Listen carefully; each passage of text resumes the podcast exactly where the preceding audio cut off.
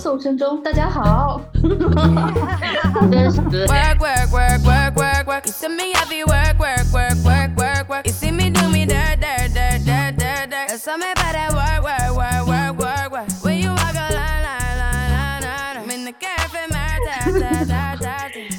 大家好，欢迎来到我们二零二三年第一期的下周辞职和。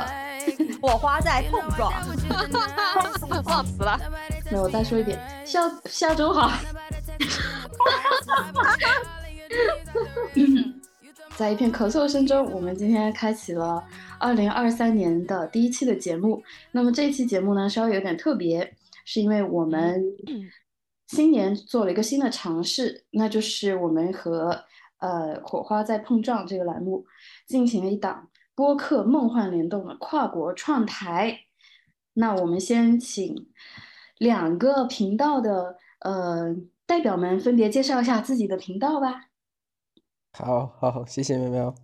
嗯，大家好，然后火花在碰撞的听友们和下周辞职的听友们，大家好，我是杰德。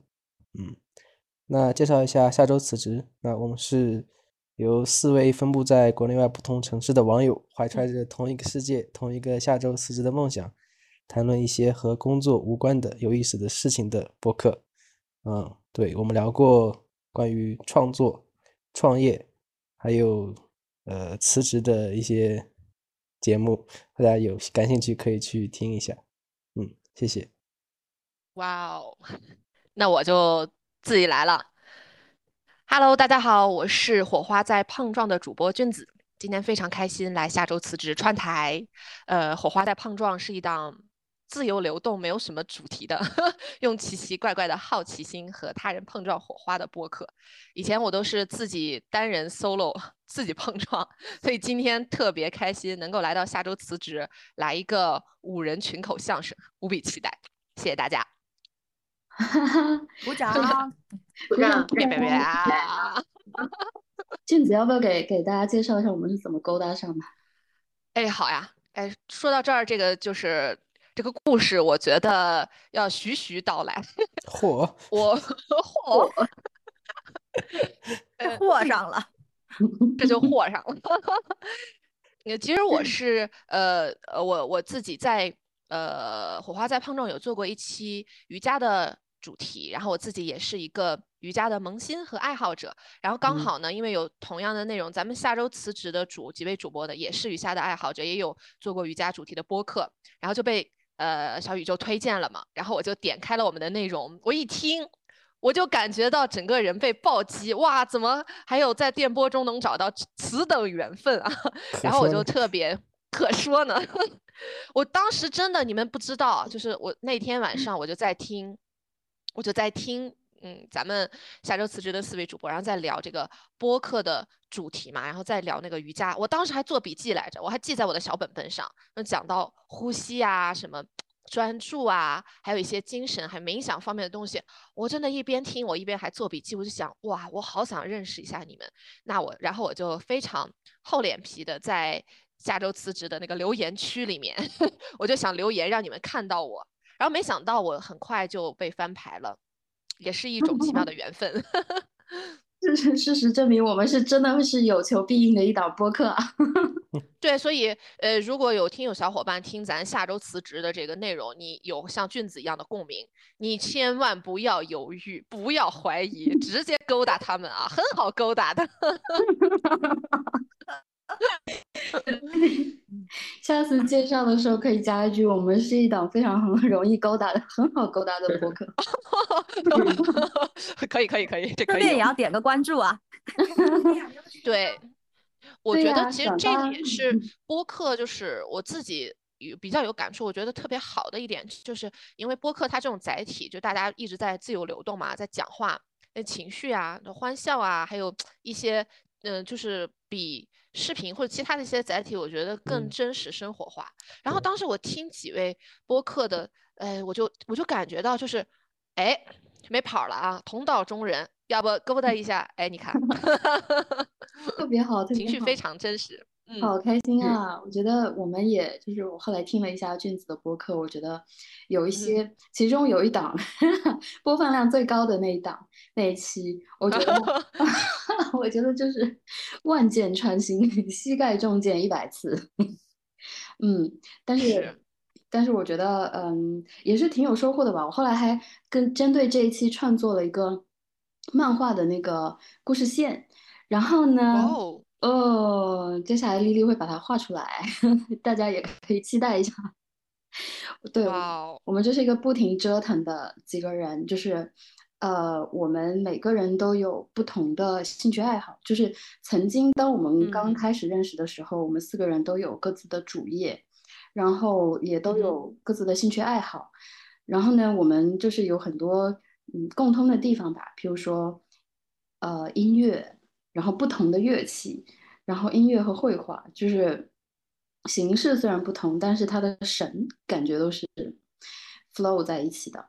所以呢，我们也就是这样跌跌撞撞，从一个非常机缘巧合的机会，呃，因为一本非常神奇的书，我们大家我们四个人加入了一个读书会。哎，我好好奇是哪一本神奇的书啊？对，有没有小伙伴来给我科普一下？一本读了两年都没读完的书。哇哦，哎，我看一下是什么？什么？G E D。等一下，我看一下，我把这关一下。这是什么？歌德没有美颜了。艾舍尔巴赫。对。歌德艾舍尔巴赫，这是一个什么音乐家的书吗？讲人工智能的书。对你答对了三分之一。哦哦哦，讲人工智能的书。哇，这本书看起来就是我们现在开的视频嘛，就是听友小伙伴可能看不太到。这本书大概长得像一个什么呢？就是那种呃着急可以拿它来正当防卫啊，砸别人脑壳一下，说不定能把对方拍昏的一本书。我以前练瑜伽的时候找不到砖，我可以拿来救场临时用一下。哇，你们竟然是因为这样一本书结缘的，嗯。难怪我我们下周辞职的格调如此高，你看音乐啊、艺术啊，就连结缘的书都是这么的厚，像一本没有这个音乐，我是打酱油的，我只会吹卡祖笛。哎，可是我有在咱播客里听到大家的那个呃插呃插曲还是片头片尾那种，好像是自己的 solo 啊，是吧？哦。自己的 solo 有一段自弹自唱是来自我们杰德老师的胖博迪伦的作品啊，可说呢。然后只有，这就划水上了，杰德老师。有呃，Blowing in the Wind，对吧？然后还有杰德杰德老师，二零二三年可以可以期待一下杰德老师新年的新作品。期待一下，期待一下。其实我也有在想，给我们的播客节目做一个声标，就是像那个，像那个噔噔噔噔噔噔，对对对，像那种东西，大家大家一听就可以 了解到。对对对，麦当劳。有没有可以的了得？我我刚刚以为你要给我们创作一首。播客频道主题曲，这个时候我看到刘雨欣老师笑了。大家，哎呀，这活我不用干了，并且我我又让我又我又我又让肥肥老师失去了网名，我错了。哦，你的你的直呼大名了，已经。对的，名字被曝光于群众之下，该如何是好？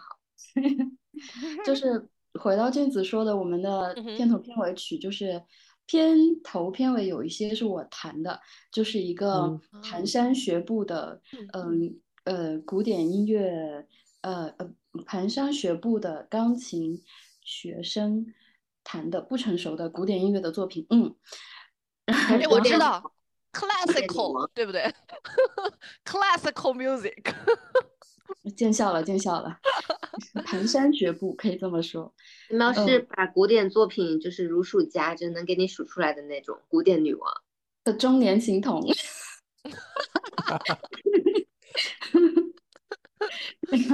然后还有一类的片头片尾曲是肥肥老师亲自操刀的乐队，呃，自己编曲作词，然后演唱。还有配乐，嗯，一条龙服务的 人补计划，酷。在此声明，Rainbow 计划不是乐队。呃由此可见，这个咱们今天主持人业务并不是那么熟练啊，所以大家要多多包涵。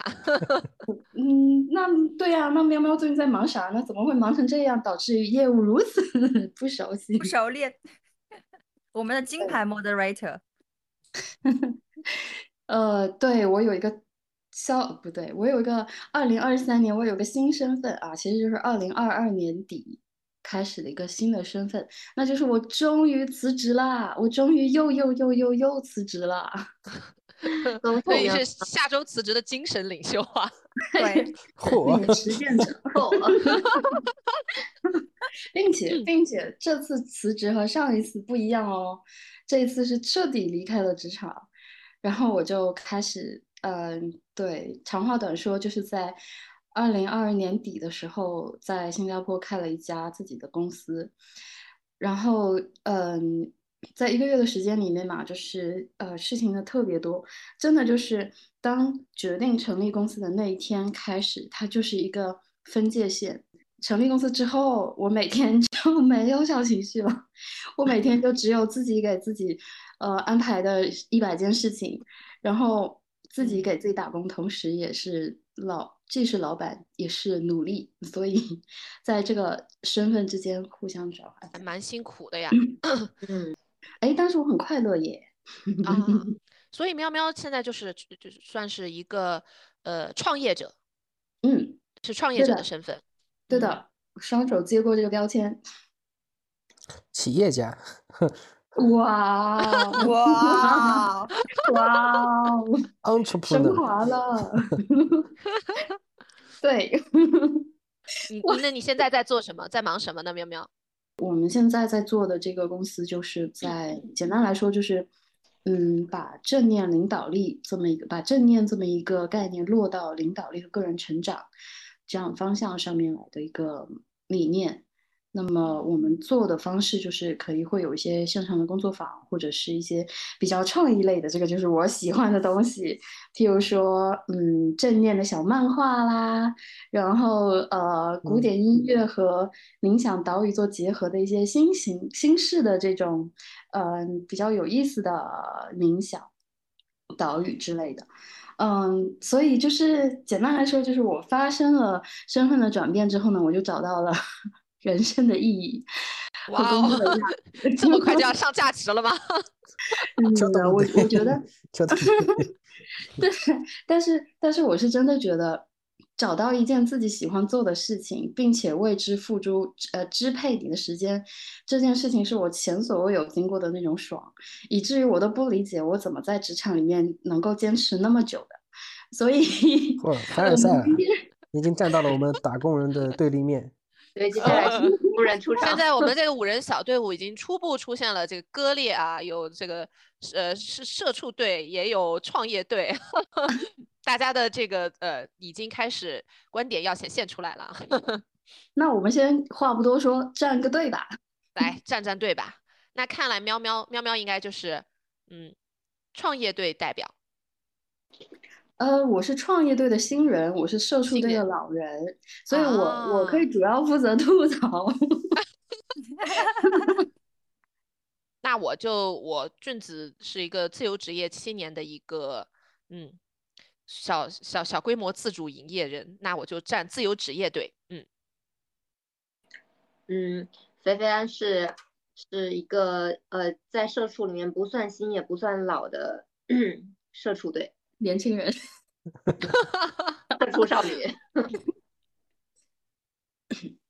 那丽丽的话呢，就是一边在社畜队奋斗，一边吭哧吭哧的创业的人，中间中间队墙头啊草，通是有两种身份呢。对，那么我们剩下的一位捧哏小伙伴，嚯，有请他出场。可说呢。啊，那那杰德的话，现在还是在社畜队里面啊，对，但是可能未来会站到这个创业队里面，只不过现在还不是时候。嗯，下周嘛，对啊，对对对迟，早的事儿。Q Q Q 的好精华，下周嘛。对，所以现在咱们五个人基本上都找到自己阵营了，嗯，有各自的这个现状都是不一样的。那我就特别想问，既然已经有站了队，咱就得得开始吐吐槽呀。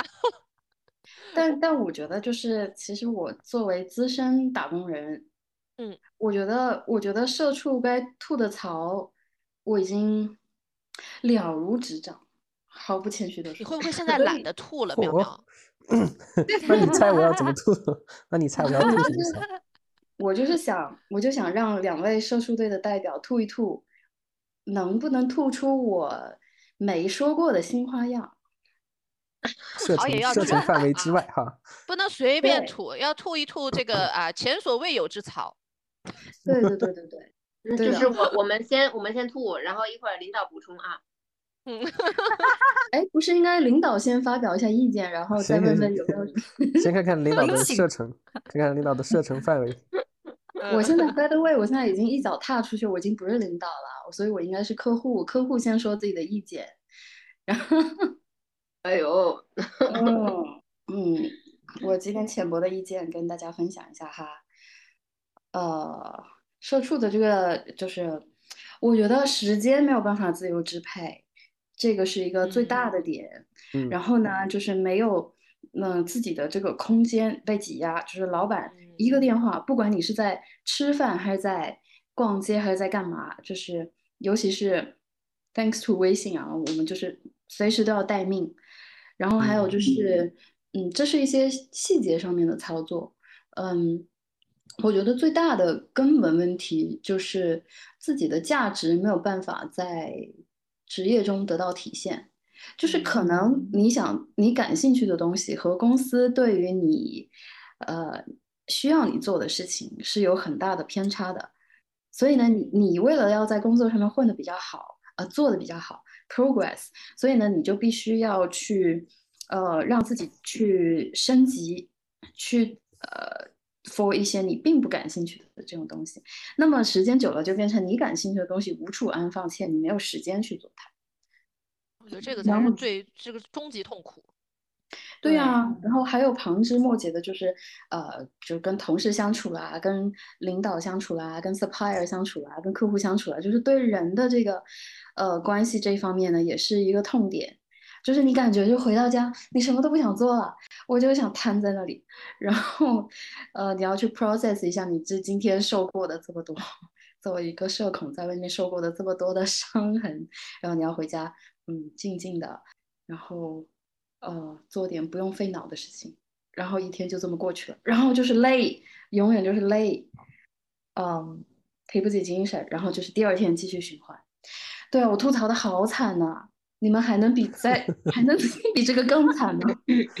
就是 刚才领导的发言射程面非常广啊，基本上被被拿捏了。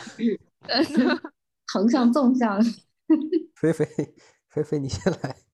啊，我我觉得，嗯，我可能能代表两部分社畜，就是一部分我因为我经历过非常非常，嗯，忙碌，以就是被压极极致压榨的四大的审计的工作，然后我也经历过目前这个公司，然后是比较呃有人文关怀的 work-life balance 的一个工作，所以我想两方面来来来说说，就哪家公司是这么好打广告？哎，大家可以猜一猜，留言区评论啊。那个留私信，对，不不对不，留言区评论我们是一。档咱很好咱勾搭的家公司播客，咱家公司是对哪家？咱家 咱家还招人？广告位招租，嗯，对，就是嗯，在在在四大的时候，其实呃，就像喵喵说的一个升级版吧，就极致压榨，就是压榨到甚至脑袋里我装不下，就是亲密关系中的任何感情啊、愤怒啊，就这些我都已经没了，就我像一个机器人一样，就是因为我脑袋的空间已经完全被挤占了。然后他让我的，呃，甚甚至我们当时流行一句话，就是说，如果我今天不加班，我甚至不知道去干嘛。对，是这么一种是状嗯态，就甚至不能叫做生活状态了吧，只能叫做生存状态。对，然后，嗯，而且其实你会发现在那样一个非常标准化，就是或者说是一个嗯制造人才的嗯一个工厂里面，它你其实还是扮演着一个呃非常标准化的流程上面的一个呃部件，嗯，所以螺丝在拧紧嘛。对对，然后然后而且呃，它和你在嗯。学校里面的时候，那个那套体系是其实是有一点像的，就是它会不断的不断的去量化，以及嗯去去让你在那个维度上去评判你的呃这个这个人，对，所以所以其实会陷入一种非常狭隘的一种状态里面，对，然后包所以随之而来的就有很多像 PUA 呀这种事情，其实会它是建立在你你你存在于那套就是非常狭隘的系统里面，那你只能。在那种环境里面去跟着走，嗯，然后呃，对，刚刚没有提到 PUA，你赢了，这是很重要的一点，成功捕捉到客户，对，那那那然后然后说到新新新的这个 work-life balance 的这样一个环境里面，其实我觉得，嗯，能能能能在这样一个。公司里面已经算是在社社畜里面是比较幸运的一件事情了，呃，但其实呢，这种时候我会在想说，那我做的工作是不是真的有意义？它创造的是不是真正的在创造价值？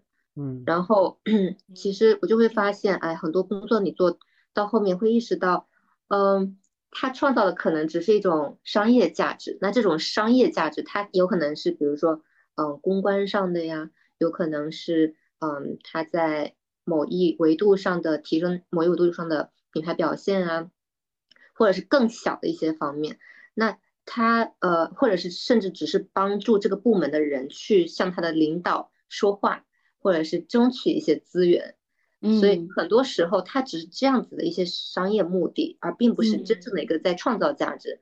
所以，嗯，我觉得在工作环境里面会有一种就是。嗯，价值感不够高的一种感觉。嗯，然后呃，另外一方面就是说，其实你身在公司里面，嗯嗯，最最需要就公司其实是会以你的劳动力，嗯，作为一个资源去分配。那我们其实也是被分配的那一方，所以我们其实不能自由决定说我，嗯，擅长做什么就做什么，或者说我。呃，现在想做什么就做什么，其实会有很多妥协在里面，所以这也是我觉得可能个人成长会受到限制的一方面。嗯嗯，哇，深有同感，非常细致，连我这个不在职场中的人的那一部分真的是击中了我。对，哎，真的，我觉得我也是一模一样的。晚上回家就是到十二点下班，然后晚上回家。回回宿舍，那时候不是叫不叫家吧？那是自己租的小房子。然后我就就是每次都是去便利店买酒。哦，我也有过那段。是是要靠饮酒解解压吗？然后这一天就结束。会不会有一种往上走看不到头的感觉？嗯，会有一种呃。会会有平静的感觉，就会看到那个平静。嗯嗯，不一定目前遇到，但是说会看到那个平静在哪里。嗯，其实上上面还是看得挺清楚的吧？你知道，说到上面就是就是 那个职业经理人 CEO 呗。网上的目的还是挺清楚的。而特别是，其实疫情这两年很很明显，就是上面的人他不一定，呃，说你到了那个 level 你就。很有话语权在职场里面，说实话，在那个那个 level，可能他也是非常被动的，因为他本身薪资很高，然后对于他业绩的要求就更更更更严苛。对，嗯，其实他也是一个拧得更紧的一个大螺丝钉，可能我们是小小超级版 的打工人，职业经理人也是还是一样打工人，对。他他也是在为这个董事会打工嘛。对我当年其实就是我做到了一个。比较 senior 的一个 level，然后呢，我是觉得，嗯，当你有就是其实肥肥说的这些个这些点，在你越往上走的时候，凸显出来越明显。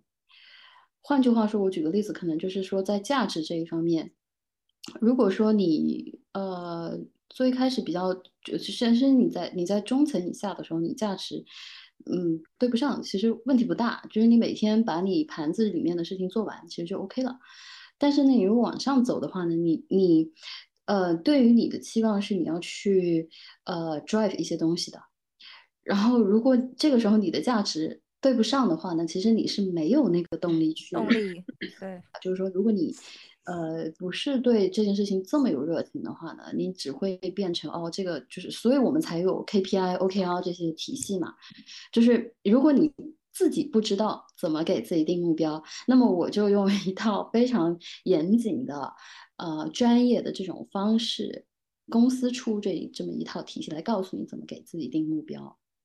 啊，所以这样子的话呢，就是整个轮子就就跑起来了嘛。但是这个并不能解决你，呃。呃，价值观的统一和找到工作中的意义这个问题，嗯，对我是自己从从呃职场新人小朋友就哗的一下走了，就十多年就过去了，然后我就终于发现，哇哦，我想听听另外一套另外一个打工人体系的觉得，嚯 嚯。可说呢，这可说呢。我觉得我可以代表，也可以代表一类群体吧，就是所谓的可以说小镇做题家这种感觉。呃，其实当然这个称呼是一个呃自称了，就其他人说的话，这其实是一个骂人话。其他人说不行。对，我们自己可以这么说，其他人不能这么说。对，就是。作为小镇做题家来讲的话呢，其实会感觉到一种所谓的欺骗，就是可能欺骗，嗯嗯，谁欺骗谁？大概讲讲这个社会，萝卜加大棒嘛，他给你一个好像说你呃努力学习之后就一定会出人头地的这样一种一种幻想，然后他去支撑着你度过三年呃猪狗不如的生活，那之后。太真实了，好，对，之后可能呃，也上了一个还还算凑合的大学，然后也找了一些还算可以的工作，但是你会发现，工作和这他所招聘的这个人才之间的关系，它其实很微妙的，他并不是说嗯，完全的想要把你这个人才让你去到哪里去发挥啊，让你去这个鸟择良木而栖，对吧？能发挥自己的价值。他其实同时也也在做另外一个事情，就是他在排除掉潜在的竞争者，就是他可能把很优秀的那批人用很高的价钱收入自己麾下，那么那些人就失去了一个，比如说毕业之后就自己自立门户，然后成长为很大的、很快的那种独角兽的那种一样一个机会。他其实是给各种各样的人标出一个价格，然后把他们收编。对，就是其实就是收编。嗯。对，所以我觉得这观点有点绝啊，有有有点暗黑，有点绝。对，我也觉得 这观点觉得就是 资本家的阴谋论。其其实呃，其实如果仔细想的话，真的是这样。像每年那个各种公司都要抢人嘛，就是抢那个优秀的毕业生，在招聘的时候他们会给一些呃非常高的 offer。其实那个 offer 肯定是溢价的嘛，但它这个溢价有部分来自于就是说要呃抑制竞争对手。那比如说我把。北京毕业的最好的这个程序员都招招到了，招到我的麾下。那我的竞争对手他就没有这种非常好用的、便宜的应届生可以去招。他他当然是有这样一种博弈在的。嗯，对，所以我会感觉到这样一种哎一种幻灭感。我我听过一句话叫做说，大概中文的意思是说，你的雇主用很高的工资让你忘记掉你原本的梦想。对对对，是这是这种感觉。丧失一部分能力。嗯，然后我现在也工作一段时间，我自己的感觉就是，我当然自己心中也是有一个价价码的，就是你让我 你要收买我也是可以的，但是我是有个价码的，然后这个价码大概每年会很贵，每年会以一点 一点五倍的这个这个趋势去增长，对，所以如果公司在这个阶段 他没有能给到相应的这个涨幅的话，那那这个人就会蠢蠢欲动。那那可能就会离开去自己做些事情。这个涨幅涨幅差距有点大。但我在想，真的吗？这是这是新手村的一个问题吗？就是这种这种感觉是只有新手村才存在的吗？那这里好像只有喵喵去到过这个 上面一点的位置，我不知道上面是什么情况。像这种，嗯、感觉自己是被剥夺了一部分东西，然后去塞到一个位置，然后去工作。那我不知道这是新手村的问题吗？因为新人他就是什么都不会，他就是需要嗯被安到一个位置上面，还是说到 higher up 的一哦些一些级别还是会一样的？OK，我觉得这个问题什么都不会这个问题，你到哪个阶段，你都会遇到这个问题。不管你再 senior，你你在一个公司里面，始终都会有你不会的东西。但是你到了高层了以后，你不会，你不可以跟人讲我不会，你要假装会。然后你或者或者你就转移注意力，或者你假装你会，或者让别人来做。就是就是我说的这些是不健康的公司环境，一个健康的环境的话，可能就是你可以非常 transparent 说这个东西我不会，嗯，我或者说我这个东西我需要什么样的资源才能把它做掉、做下去、推下去，嗯，那么有一些就是在这个情况下呢，就会非常容易出现那种现象，就是说，呃，像就是我们经常吐槽的，哎，老板什么都不做，都是都是让我来做，或者是说，嗯，呃，老板什么都不懂，什么东西都是我来做这样子的。但实际上呢，就是你往上面走的话呢，你会出现呃几几种不同的分类吧，就是一个就是那种。可能说你你十几年一直都在同一家公司里面，那么你对这个公司，它不仅是说它的业务你熟到不能再熟，而且你从它的流程也熟到不能再熟。那这种情况下呢，这些人呢，他也有问题，因为他有自己的问题。我的意思是说，因为他也深深的知道，就是跳槽的成本实在太大了，然后跳槽也是一件非常害怕的事情。那么，如果不是这样子的话，如果是说在在你的中高层再去空降到另外团队的话呢，通常就是我们我听到的就是各种在工作上面各种心理压力、各各种各种心理问题，呃，这一些的通常都是空降的这些领导出现的，因为他们自己本身就是你已经工作了这么多年了，你有自己的一套价值体系，你有自己认为自己做事的这个方法，呃，换句话说就是你有自己对自己价值的一个既定的判断，但是你到了另外一家公司以后，你发现整个游戏规则不一样了。然后呢，你对你自己的判断在这家公司里面根本就不适用，所以就会出现很多那种啊，新来的一个领导他什么都不懂这么一个状况。其实真的是他什么都不懂嘛？如果他真的什么都不懂，他就不会在这个位置。那背后的原因可能是他要他会的东西和这个公司对他的这个期望是不同的。所以在这个情况下，就是有的时候，那那我们说回来，就同样就是对于。呃，有东西不懂这么一件事情，新人是没有偶像包袱的，越往上面，你的偶像包袱就越大，然后这个问题就越大，再加上你的工资这么高，所以呢，你都不用公司给，都不用轮到公司给你压力，你自己每天就已经没有办法自洽了，然后你会觉得我拿这么高的工资，真的我真的有做什么吗？负罪感的，声音越来越小，越来越小，这时候问题就出现了。嗯嗯嗯。但是其实也看脸皮了，可能有的人脸皮比较厚，他就可以轻易的。有的也要看专业嘛，嗯，有的也是要看专业。像有一些技术类的，就是那它真的就是，嗯，就是物理法则不会因为你跳了几家公司而改呃产生变化嘛。这种呢，呃，看上去其实都是互相，嗯，互相看着对方的好的。因为像这种它也会有问题，因为它会面对一个什么样的问题？就是哦，可能这个产业这两年就是不流行了，或者说因为某个国家的政策这两年不那么大力支持这一个方面的呃技术，那么这个时候他所面临的问题，嗯，对他所面临的问题就是，那你让他去上哪儿找工作呢？就是已经没有对，可能因为他太顶尖了，所以可能他金砖了，就更窄了。嗯如果嗯，他的那个最对嗯。口的出路是受到种种因素影响，又变嗯。得收收缩了，那他就更可能嗯比普通人的那个压力还是更大了。对，我们经常就常说嘛，就是人才有分大致上呃，硬硬分有两种，一一种是 specialist，一种是 generalist，专才跟通才。那我刚刚说的通才有通才的问题，专才有专才的问题，而且 这个问题只会随着你往上升，越往上升，问题越来越凸显。所以其实真的就是我。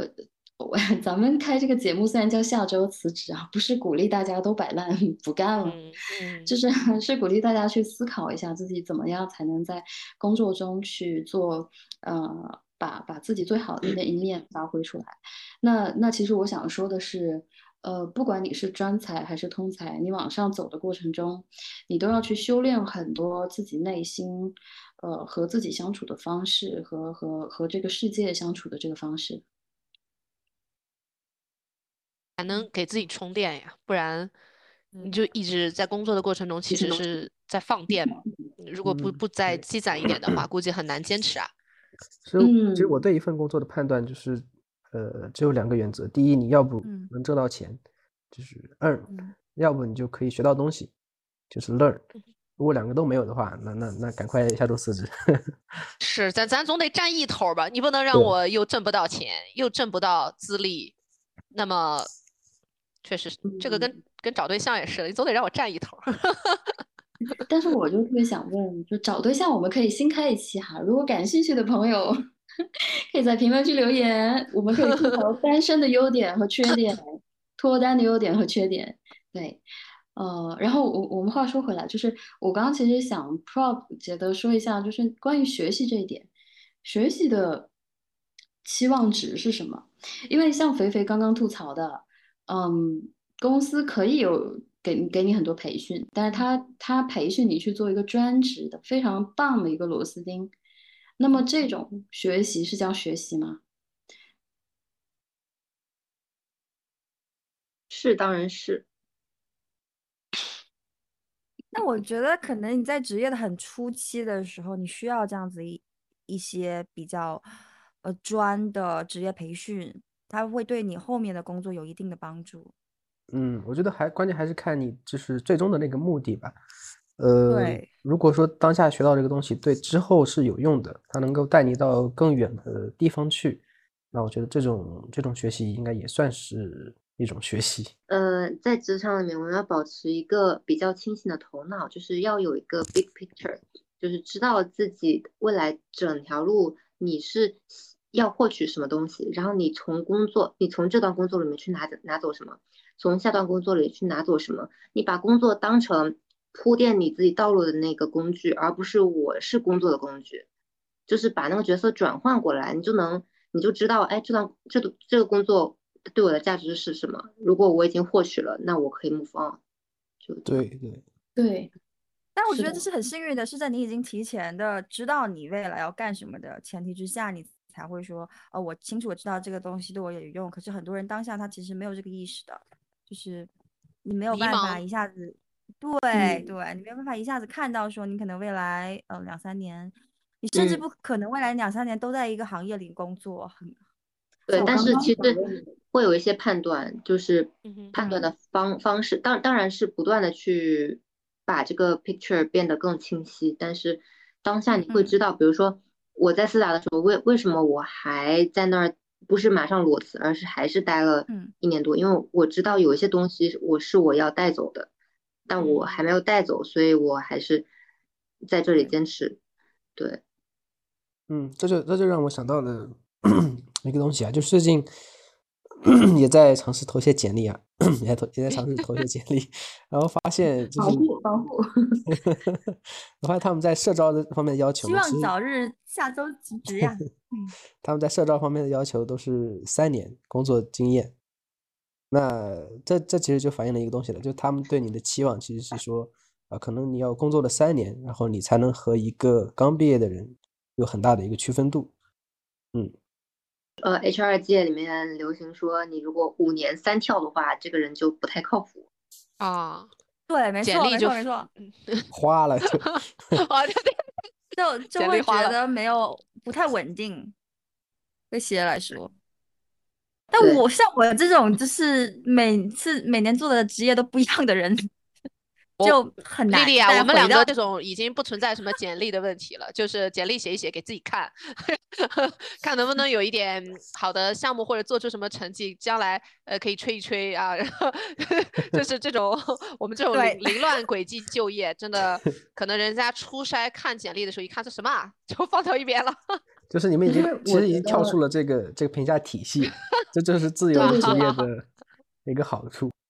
呃，我觉我觉得简历这个非常有意思哈，就是有点像是我们去相亲市场，这两件事情在我看来其实本质上面特别像，就是说你怎么去告诉别人我优秀，我可以，我 OK。那简历的话呢，其实是把自己放在一个 HR 的话语体系里面去讲的，像我们刚刚讲到这个五年三跳，这个就是哦大大概就是是别人这样子认为的。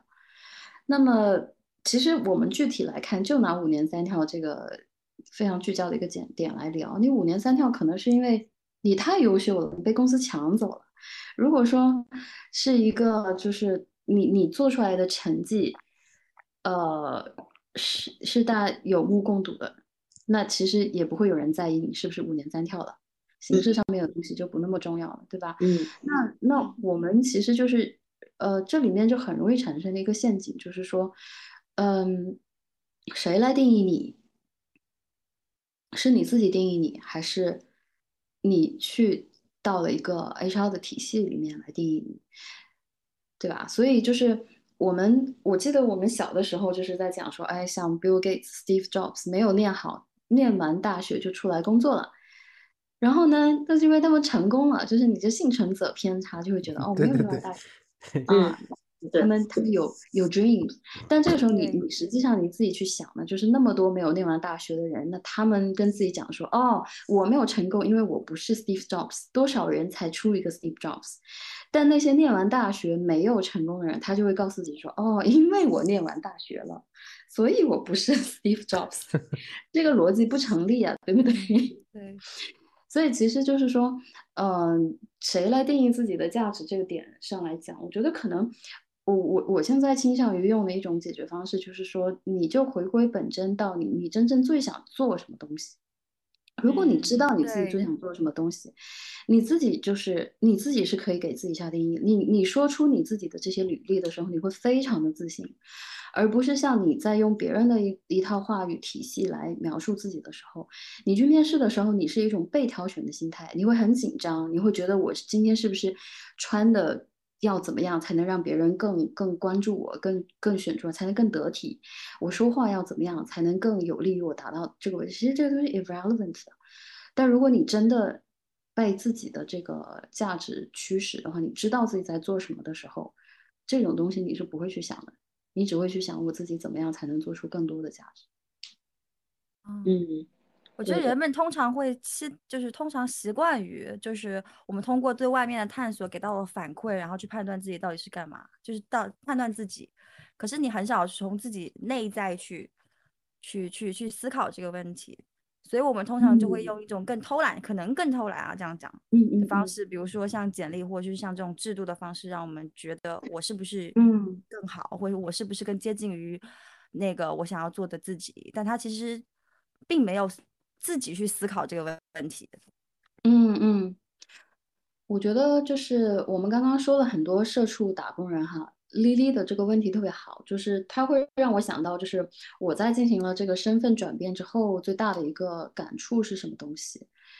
呃，那我会觉得就是说，呃，所谓的你自己的价值的探索，可能真的不是你一开始就会知道的。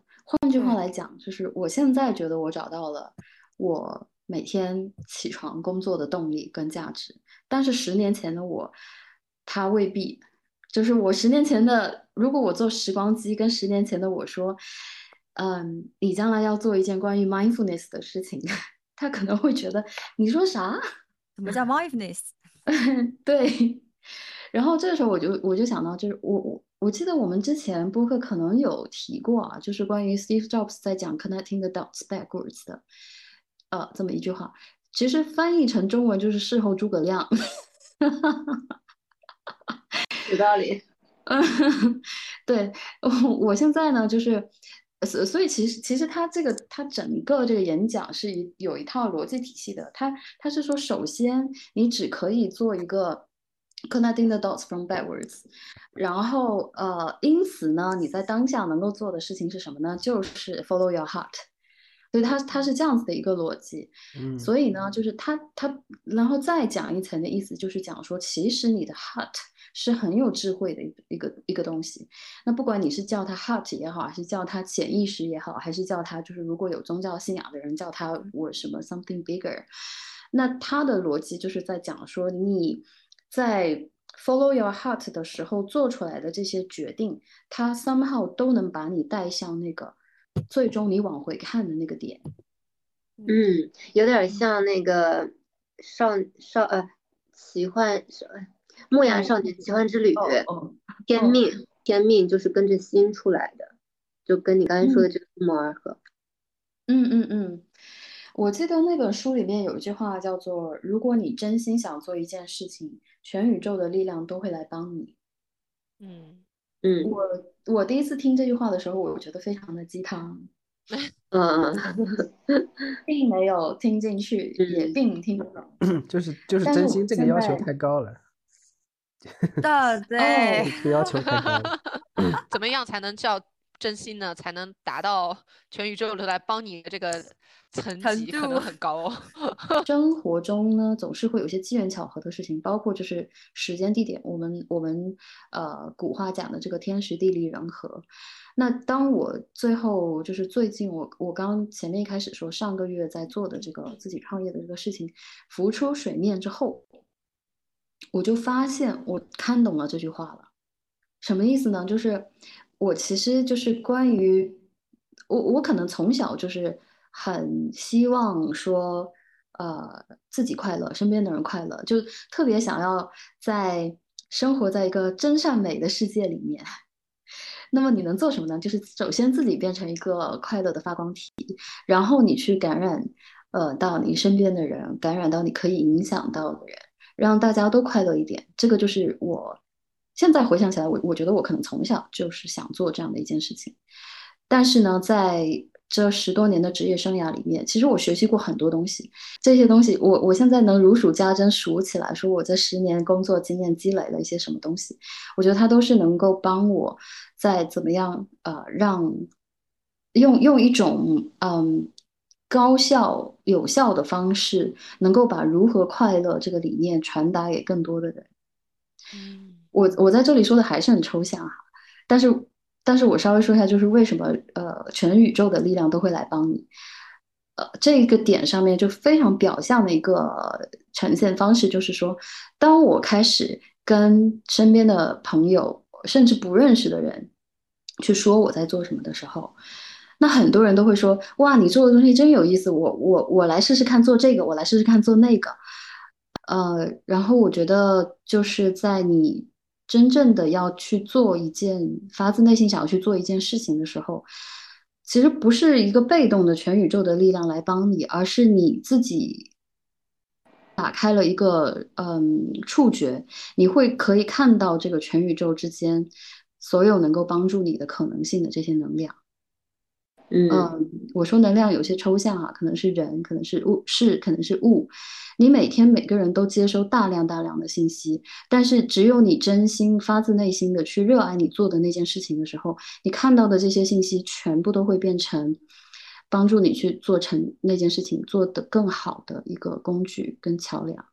嗯，所以呢，我现在我前面说这么多啊，我觉得大概是因为我在一个呃刚刚转换身份的一个位置。我也特别想要请丽丽跟俊子说一说，就是在自由职业啊，或者是在嗯不不上班，每个就脱离了这个大公司的这个体制之下，尤其是俊子还自由职业了大概七年左右的时间，就特别想知道我说的这个这一点，你们是不是能够，首先是不是能够有共鸣？那如果不是的话，就是到底是真实的这个长时间的自由职业是一个什么样的情况？就现在我们轮到阵线的另一方来吐槽一下。然后，因为今天我们的这个节目的时间关系，我们一下子新年第一期也好久没有跟大家聊天了，所以这一期的节目有点长，所以呢，我们就是分成两期，嗯，所以下集呢，希望大家期待一下丽丽和俊子对于自由职业方面的吐槽。然后呢，我们也会吐槽的。对，我们也会说一下，呃，如果有一个机会，大家互相互换位置，愿不愿意做？愿不愿意这么做？你会做出什么样的选择？呃，然后最后我们会聊一下，我们身处不同地方、世界不同地方的这几个小伙伴们，对于二零二三年，不管是自己创业还是打工，有什么样的一些新年计划，给大家参考。